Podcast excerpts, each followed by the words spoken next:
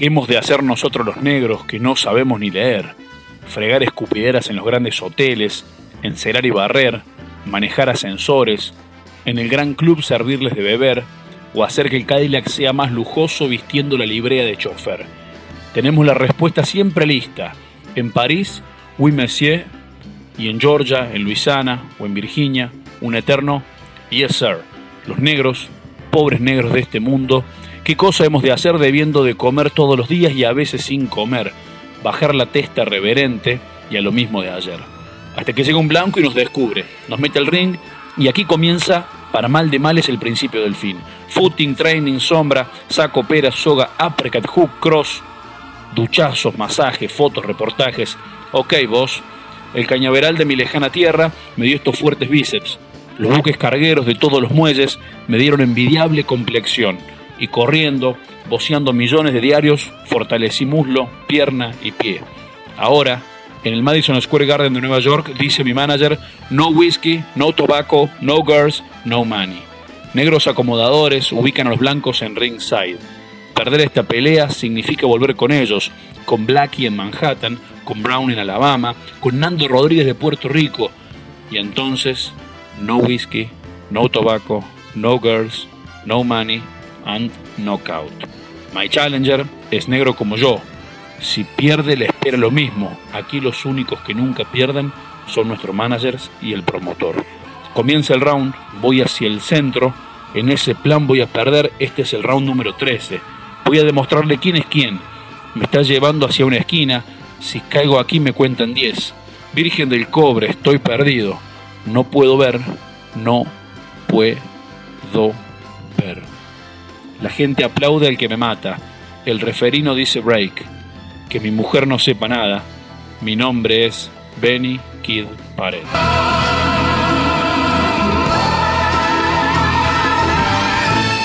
con ese precioso poema titulado Muerte en el Ring del peruano Nicomedes Santa Cruz, por supuesto en relación a la trágica noche del 24 de marzo de 1962 en la que Emil Griffith noqueó y terminó matando pocos días después al cubano Benny Kid Pared, es que damos comienzo a esta nueva edición de A la Vera del Ring, hoy con un programa muy interesante porque vamos a hablar un poco de boxeo, pero también vamos a hablar de política, de poder, porque vamos a tener como entrevistado nada menos que a Osvaldo Bisbal, eh, alguien que si bien hoy no ejerce la presidencia de la Federación Argentina de Box, es sin lugar a dudas la persona más influyente, al menos en cuanto a lo dirigencial, de la entidad de Castro Barro 75. Es el político más importante que tiene este deporte en la Argentina y por supuesto la persona con mayor poder. Dirigió a la Federación Argentina de Boxeo, fue el presidente, la presidió en realidad durante casi un cuarto de siglo, 24 años, así que es por eso que es muy jugoso eh, lo que vamos a poder hablar con él, para que nos cuente un poco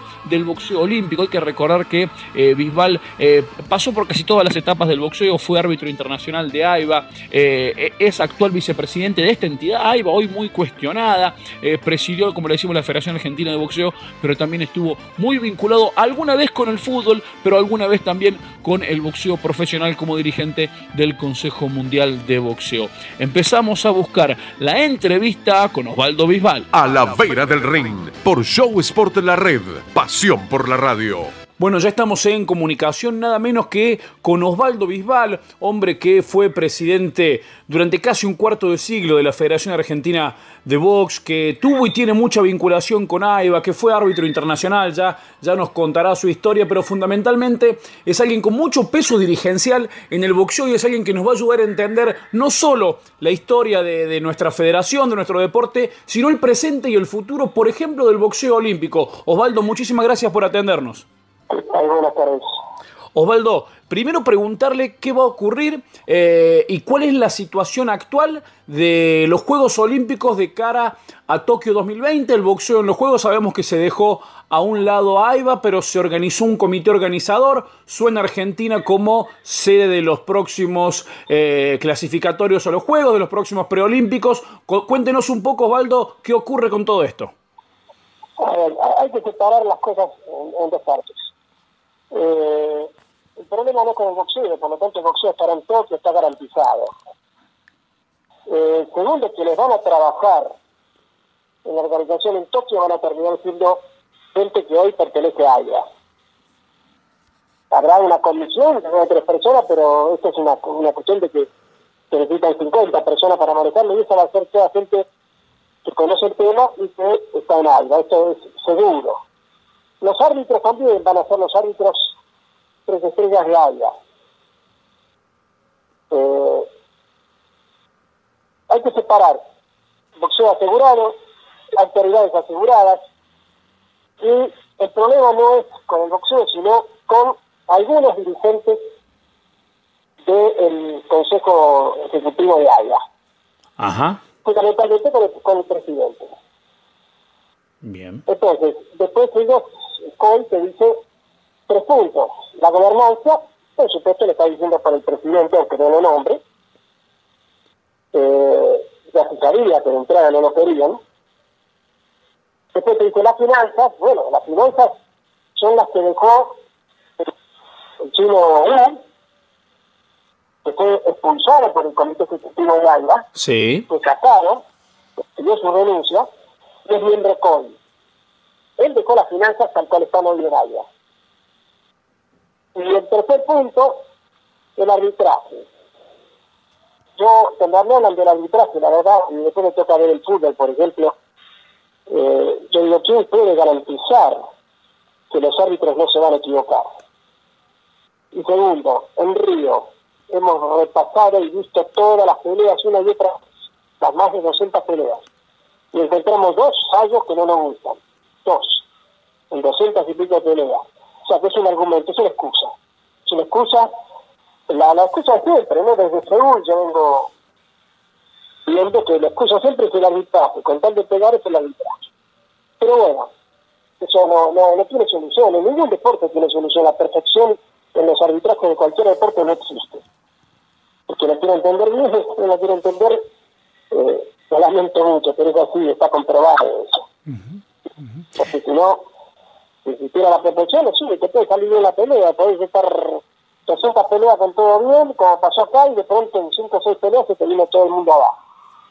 O sea que la realidad es que PEN no está de acuerdo con dos o tres miembros de AIBA, lo advirtió y lo que he esta vez es cumplir.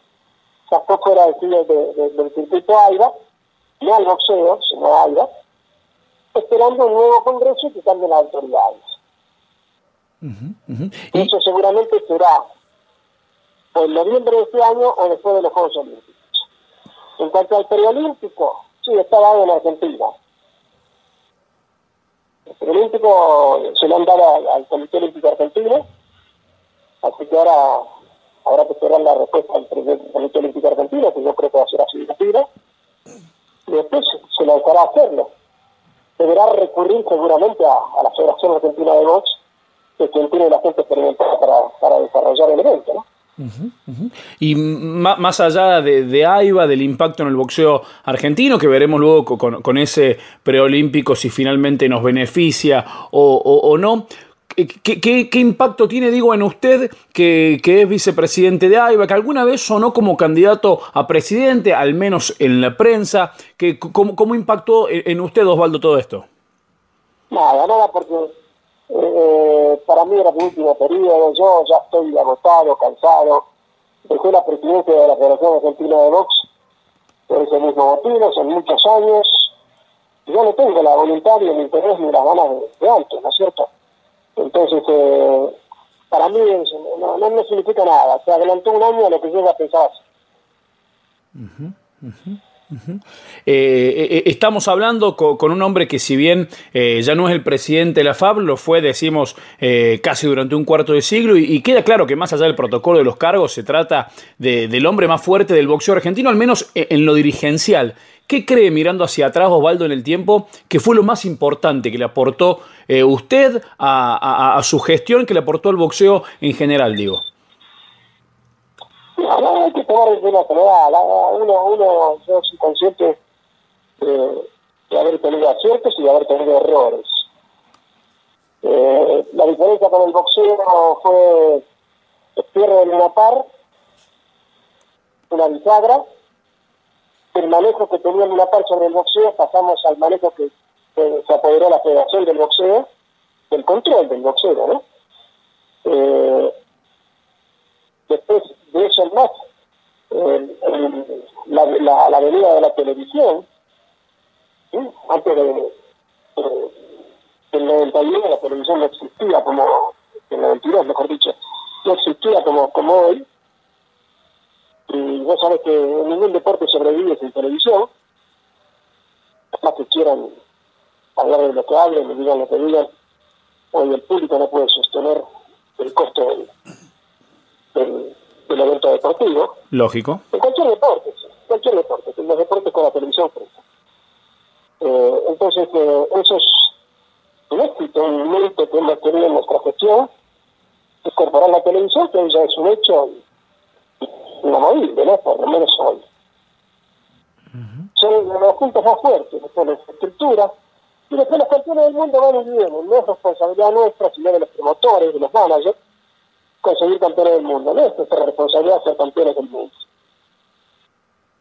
Desde de muchos años conseguimos una medalla la Olimpiada de Atlanta, conseguimos una medalla de la Olimpiada Juvenil. O sea, si bien ha sido de lo mejor, tampoco ha sido un fracaso. recién eh, repasaba aquello del cierre del, Luna Park y uno entendía que, eh, que, que, la FAB organizara boxeo en aquellos tiempos justamente por este cierre de Luna Park y porque no había margen para mantener la actividad, al menos en Buenos Aires. En los últimos tiempos cambió, hace poquito la FAB comenzó a actuar casi como un promotor más organizando boxeo. ¿Por, qué se decidió esto? No, mira, ¿por qué se decidió? Pero, eh, a ver, este año estuvimos haciendo boxeo nosotros, ¿por qué sorprende? Este año estuvimos haciendo boxeo nosotros, en la federación. No entiendo por qué sorprende que ahora hayamos hecho un festival. O que hagamos otro. No, no, no entiendo cuál es la sorpresa. Cuando estuvimos siete años haciéndolo. Por un lado. Por otro lado, hay que conocer bien los estatutos de la federación. Que dice claramente que debemos difundir, promocionar, realizar tanto boxeo amateur como boxeo profesional. Lo que no hacemos nosotros es negocio, o sea, eh, no es que la federación haga negocio haciendo boxeo profesional. Hacemos un buen espectáculo, porque nadie puede ver que la mesa es un buen espectáculo, desde todo punto de vista, un buen espectáculo, y la federación le ganó dinero, salió hecha. Entonces, el, interés nuestro es eh, lo que sabemos que va a ingresar, bueno, gastarlo en, las peleas, mm. en los combates y en hacer un buen espectáculo, y en un lugar como, el Deportivo de la Luz, que fue algo muy bueno. Entonces yo entiendo por qué se atiende cuando tuvimos siete años haciéndolo, ¿no? Y aparte no se conocen nuestros estatutos, evidentemente, porque hasta, bueno, Rivera decía el otro día que era poco elegante. No, no sé qué quiso decir, poco elegante cuando tuvimos siete años haciendo nosotros y después le trajimos a él, ¿no?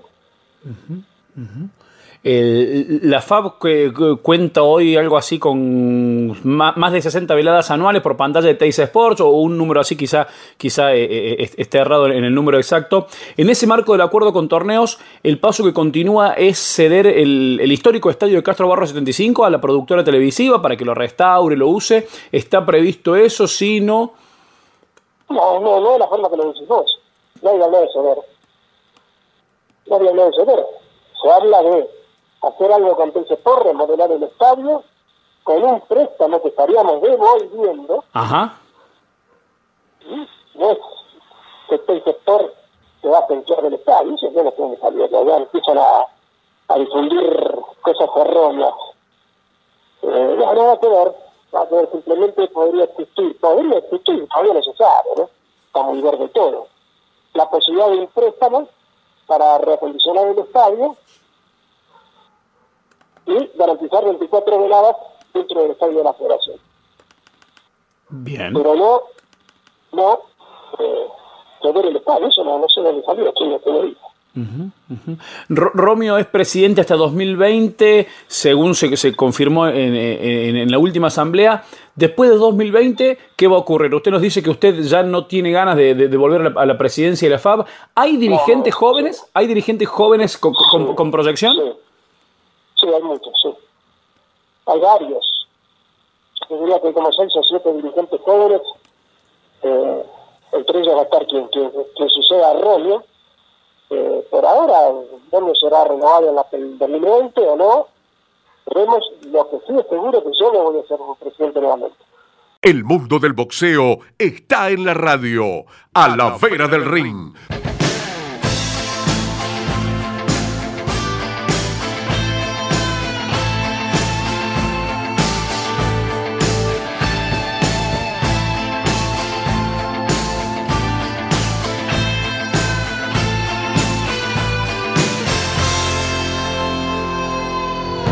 Escuchábamos entonces a Osvaldo Bisbal que nos aclaraba un poco el panorama de AIBA, de los Juegos Olímpicos, de aquello que finalmente el Comité Olímpico Internacional decidió que es apartar a AIBA pero mantener al boxeo. Dice Bisbal que en definitiva las autoridades que van a terminar trabajando son las mismas de AIBA y que eh, la bronca, las diferencias del Comité Olímpico Internacional son con algunos dirigentes puntuales que tiene AIBA, pero bueno, veremos qué ocurre. Le pedimos por favor a nuestro querido operador André Moya que busquemos la segunda parte con Osvaldo Bisbal. En, en 2017 la WPC, la inefable WPC, hizo 615 peleas, en 2018 menos, no alcanzó las 90 de a poco se va dando la batalla para, para, que esta entidad, que por más que algunos tengan críticas hacia la FAB, tengamos críticas o no, eh, jamás vamos a estar del lado de la WPC. Digo, ¿cómo se hizo para ir dándole batalla y, y, y que la WPC eh, de, de, a poquito vaya al menos tendiendo, no sé si la desaparición, pero por lo menos que vaya haciendo la menor cantidad de, de esas riñas callejeras que suele hacer? A ver, a ver, a ver. Eh, vos sos un hombre de boxeo, no le podés creer que la WPC hizo 600 peleas. o sea, hice más, hice más boxeo que lo que hicimos nosotros en es una, una cosa es, es ridícula desde todo punto de vista, es imposible, aparte de hacer eso.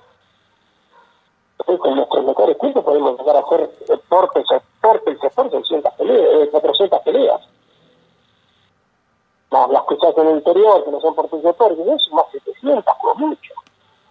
Entonces, que la EP con 600, no, la verdad que me traigan los nombres del quiero pelear, únicamente que hayan tomado en cuenta las callejeras que hay últimamente en nuestra sociedad, que se ha vuelto un poco el momento. La cuestión de peleas de la WPC, porque otra, otra, otro argumento no tengo para, para pensar que puede haber hecho 600 peleas. Uh -huh. eso, eso en 2017, ¿no? En, en 2018 solo 87. Yo creo y... que me hicieron, desde, me hicieron 600 peleas desde que, desde que nació la WPC hasta el día de hoy, no creo que haya llegado a 600 peleas. Eso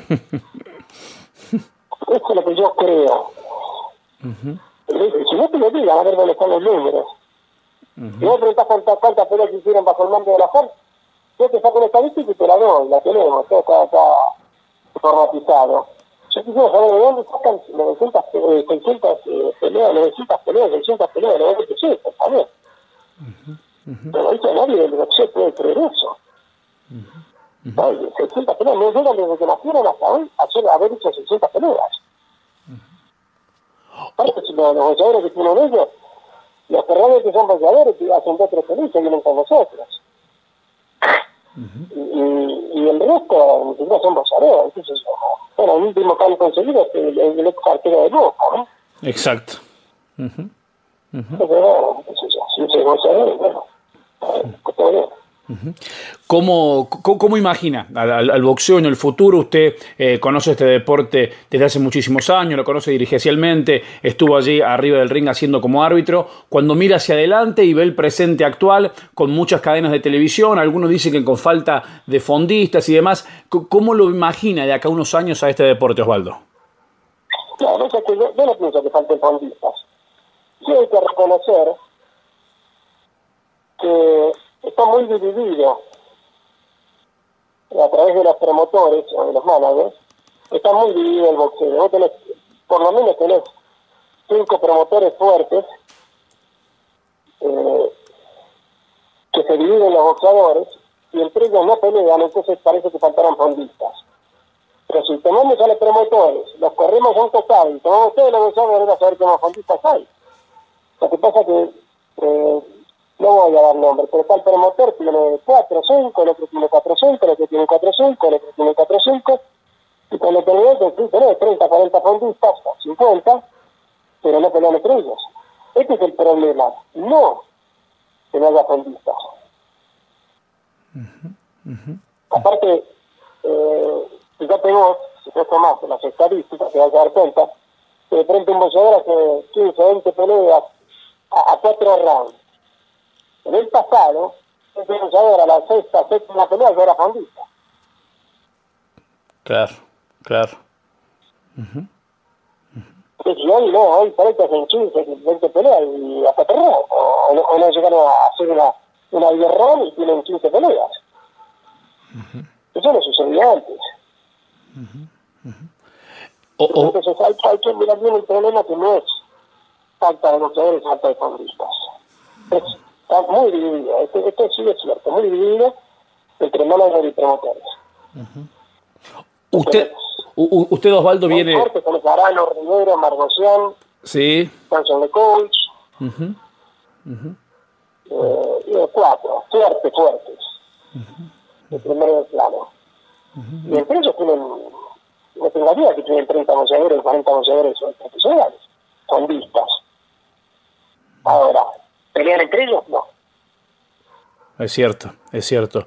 U- usted de- de- de- decimos siempre que, que re- recordamos su carrera como, como, como árbitro, vimos algunas imágenes, si mal no recuerdo ahora y no me traiciona la memoria, eh, a- a- alguna imagen levantándole la mano, no sé si alguno de los Klitschko, a, grandes figuras. ¿A quién recuerda de, alguna de sus participaciones en campeonatos o juegos? De, de de- la olla, Ajá. de la olla, Grichi, Trisco, eh, Stevenson, Sabón, muchísimos. Calculá que son tantos años. De la misma manera que yo no solo estuve metido en el amateurismo, sino que yo fui miembro, 15 años miembro del Consejo Mundial de Boxeo,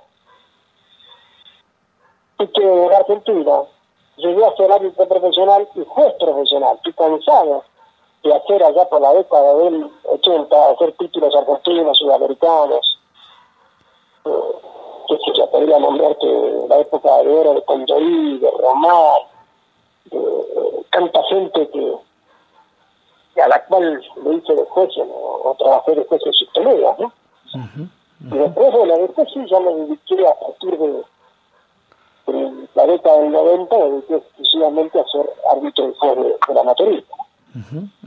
Usted viene, viene también del fútbol, fue presidente alguna vez de- del Club San Telmo, eh, y y en sus, en, en sus comienzos como presidente... Sí, Y heavy. Y te, te aseguro que si vuelvo hoy me quieren mucho. Ajá, ajá. En, sus comienzos como dirigente, ¿era cierto que, que usted había dicho que, que uno de sus referentes o, o modelo deportivo, al menos como dirigente deportivo, era Julio Grondona? ¿Era así? Si era así, eh, en, en- en- qué sentido? ¿A- ¿Hacia dónde a- apuntaba? En ese sentido, más allá, digo, de- de- del gran tiempo que, que llevó di- di- dirigiendo la federación. No, yo, yo tengo que no lo dije yo. Soy un periodista. Ajá, ajá. Nada más lejos de la, de la verdad y de la realidad. Yo lo pensaría jamás así. El periodista lo vio así, lo publicó así, y bueno, pues, su derecho a publicar lo que, lo que le parece. Eh, eh, entre esta Pero, relación. pero- Sí, sí, sí, perfecto, perfecto. Eh, eh, Entre esta relación entre el fútbol y el boxeo, ahora en la última Copa América, uno de los grandes protagonistas fue el uso del VAR. El reglamento argentino lo tiene incluido hace rato, a esto de que si en, alguna pelea televisada hay alguna duda, el árbitro se apoye en la cámara, de, eh, en la filmación, en, la transmisión. Sin embargo, no se ha usado mucho. Uno recuerda ahora alguna intervención de, Fernando Pe- Peiruz eh, en, alguna pelea de- del Piu Garay. Eh, ¿Cómo advierte esto el uso de la tecnología en las peleas eh, de, de acuerdo a su experiencia? Si vos lo buscas para el uso, como está expli- explicado en el reglamento de, de la televisión, eh, vos te vas a dar cuenta que no ha habido hechos, hechos que fueron sobre el final eh, de una pelea, porque el, el reglamento argentino te autoriza siempre y cuando la pelea se fue terminada. Porque si vos te haces, vos no podés parar la pelea para ver qué acción, cómo fue la acción y después seguirla. No es lo mismo que el fútbol, viste que no puede parar un minuto, un rey no se puede parar un minuto. Entonces, ¿qué dice el reglamento argentino? Bueno, que en caso de duda, y teniendo en cuenta por un, un corte, una herida, que sé, cabeza, puño, y la pelea no va a continuar, entonces yo puedo recurrir a la televisión para asegurarte. Pero no se ha dado mucho, no se han dado eh, controversias en ese aspecto. Las únicas, las únicas eh, discusiones que se han tenido son sobre los fallos de los jueces, Exactamente. no sobre el arbitraje. El arbitraje no ha tenido problemas en últimos años. ¿Y, cómo están actuando los jueces? ¿Cómo lo veo, Osvaldo? Como siempre, con altibajos. Eh, de pronto tienen una pelea mala, de pronto los mejores jueces se equivocan en una pelea. Eh, vuelvo a lo de antes, no, no es perfecto jugar una pelea. Depende de un montón de cosas y bueno, a veces pasa que no, no, no fue tu noche. Uh la viste de una manera. Eh, en el boxeo argentino, en los jueces corrupción no hay porque no hay, fundamentalmente mira, por varias cosas, ¿no? Primero que son gente honesta y segundo porque, lo más importante, no hay dinero para que eso suceda en el boxeo argentino. No hay dinero, no, no reporta tanto dinero en festival para que vos tengas que pagarle a los jueces. Es una mentira, es un mito creado porque, viste, eh, había que hablar o criticar o decir algo, nada más. ¿Cuál es el, diagnóstico, cuál es la mirada que hace del boxeo argentino en general eh, por estos días? Con los mismos altibajos de toda la historia. Va a tener tiempos buenos y va a tener tiempos malos. Estamos en, una, en un impasse donde no nos nace la, gran figura. Estábamos antes de Maravilla Martínez en la misma situación y de pronto surgió Maravilla Martínez. Antes de eso estábamos también y surgió Narváez, antes de eso surgió, siempre surge algo pero no surge de un día para el otro, ni tampoco decidimos nosotros o decimos nosotros cuándo va a surgir. De pronto surge. Cuando surge parece que el boxeo estuviera bien, como cuando surgió Maravilla Martínez. Y cuando no surge, parece que el boxeo estuviera mal. Si vamos a medir al boxeo por los campeones mundiales, entonces, bueno, estamos, estamos mal, ¿viste? pero habría que hacer historia para los que dicen que el boxeo antes era mejor que el de ahora. Yo no tengo en discusión eso. Pero se basa en que campeones del mundo. ¿Y cuántos campeones del mundo había? ¿O cuántos, cuántos, cuántas veces tuvimos más de un campeón del mundo al mismo tiempo?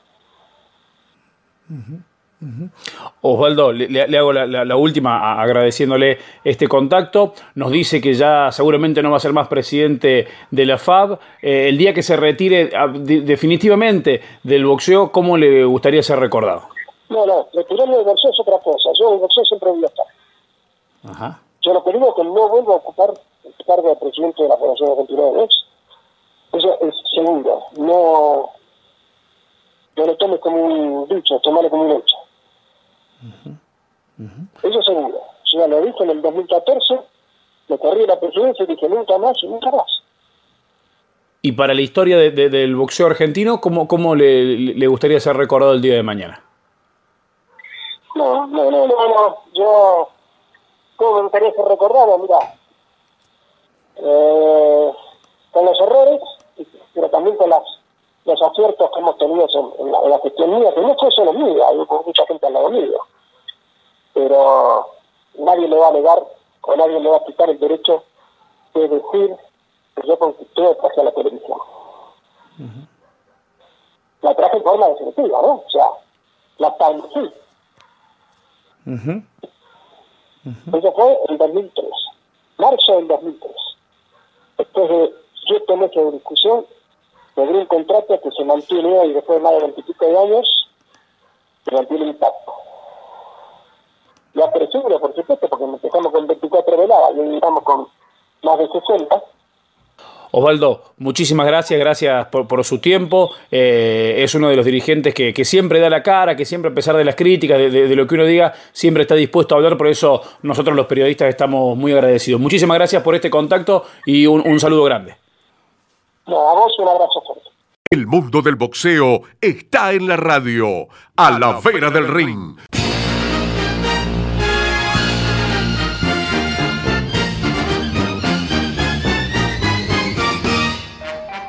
Es hora de viajar en el tiempo, es momento de meternos en la vera del recuerdo, en las efemérides que tiene nuestro boxeo un 25 de julio de 1995, hace ya 24 años, el porteño Marcelo Domínguez le ganaba por nocaut técnico en el noveno round al francés Akim Taffer, lo hacía en San Jean de Luz y se consagraba campeón mundial crucero interino del Consejo Mundial de Boxeo. De esa manera revertió una pelea que lo tenía abajo en las tarjetas de los jueces y lograba el campeonato mundial que luego defendería en cinco oportunidades. Un 25 de julio también, pero de 1973, hace ya 46 años, debutaba como boxeador profesional el santafesino Miguel Ángel Cuello. En Venado Tuerto noqueaba en dos vueltas al cordobés Iván Rojas y comenzaba así una carrera que lo llevaría a consagrarse campeón mundial medio pesado del Consejo Mundial de Boxeo. A la vera del ring, por Show Sport La Red, pasión por la radio.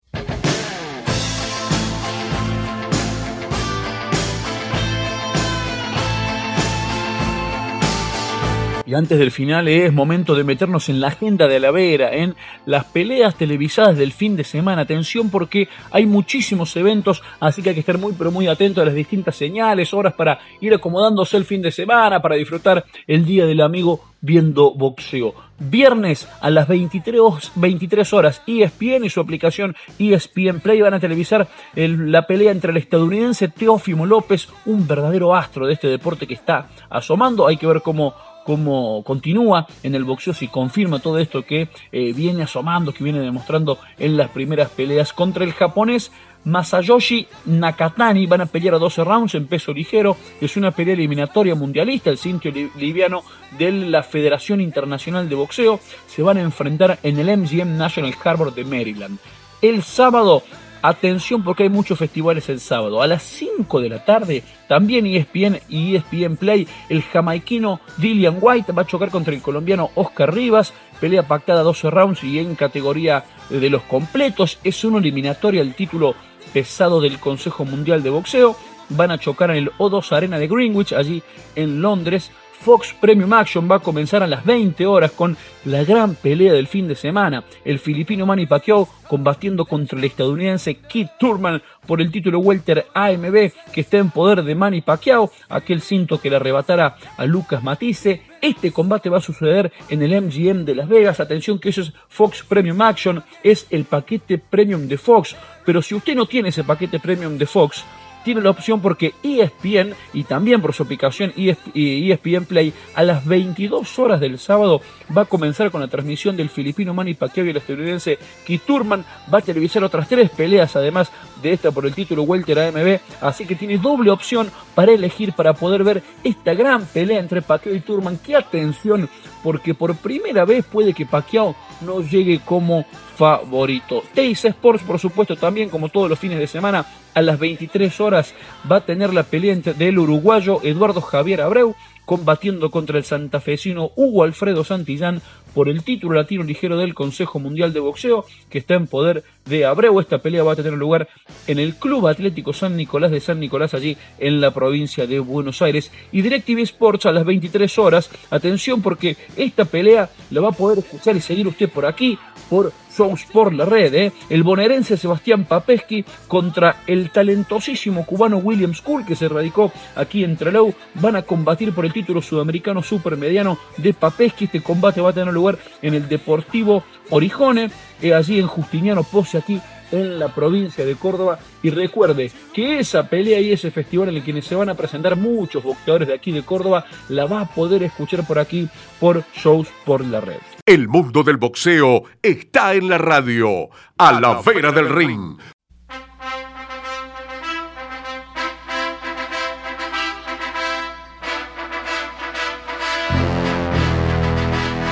Así llegamos al final de este programa que hemos disfrutado mucho, que creemos que fue muy valioso tener a un dirigente de peso, al de mayor peso específico en el boxeo, no solo argentino, sino regional. Osvaldo Bisbal es una persona reconocida a nivel mundial, es alguien que siempre eh, es polémico, que, siempre nos regala muchísimos títulos como lo, regaló en este caso y poder escucharlo fue muy pero muy valioso, la verdad es que lo hemos disfrutado mucho junto con André Moya, nuestro querido operador quien les habla es Andrés Muna y nosotros nos encontramos el jueves que viene a las 23 por aquí, por Shows por la Red para hacer otra vez a la vera del ring.